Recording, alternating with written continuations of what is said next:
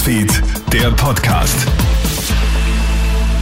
Schönen Freitag aus der Krone Hit Nachrichtenredaktion Felix Seger hier mit deinem News Update.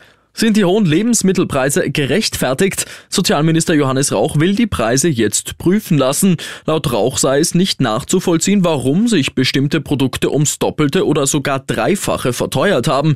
Mit der Inflation sei das laut Rauch nicht zu begründen. Daher will er den Handel zu Gesprächen einladen. Die Händler reagieren sauer. Die Politik solle endlich dafür sorgen, dass die Energiekosten sinken, dann würden auch die Lebensmittel billiger werden, sagt Rainer Will vom Handelsverband. Da die Regierung, in dem Fall der Bundesminister Rauch, hier keine Akzente setzt und die ÖVP da nicht unterstützt, ist die Situation jene, dass wir bis zum Jahresende 1000 Gemeinden haben werden, die keinen Nahversorger mehr haben werden, denn die Händler ächzen unter den Energiekosten und jetzt eine Untersuchung einzuleiten und sich verwundert zu zeigen, ohne was gegen die Inflation zu tun, das ist schon einmalig.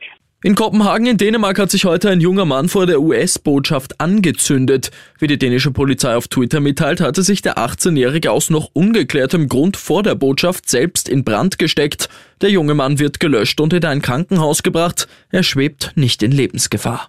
In Deutschland fahren die Züge wieder. In der Früh und am Vormittag ist es ja in unserem Nachbarland einmal mehr zu einem bundesweiten Warnstreik gekommen. Quasi sämtliche Züge sind ausgefallen. Das hat auch wieder Auswirkungen auf den heimischen Bahnverkehr gehabt. Viele Pendler in Oberösterreich und Salzburg haben heute Fahrten verschoben oder den Schienenersatzverkehr in Anspruch genommen. ÖBB-Sprecher Klaus Baumgartner. Wir sind sehr bemüht, für unsere Kundinnen und Kunden das bestmöglich zu organisieren, sprich eben Busse einzusetzen, damit dennoch die Reise möglich ist.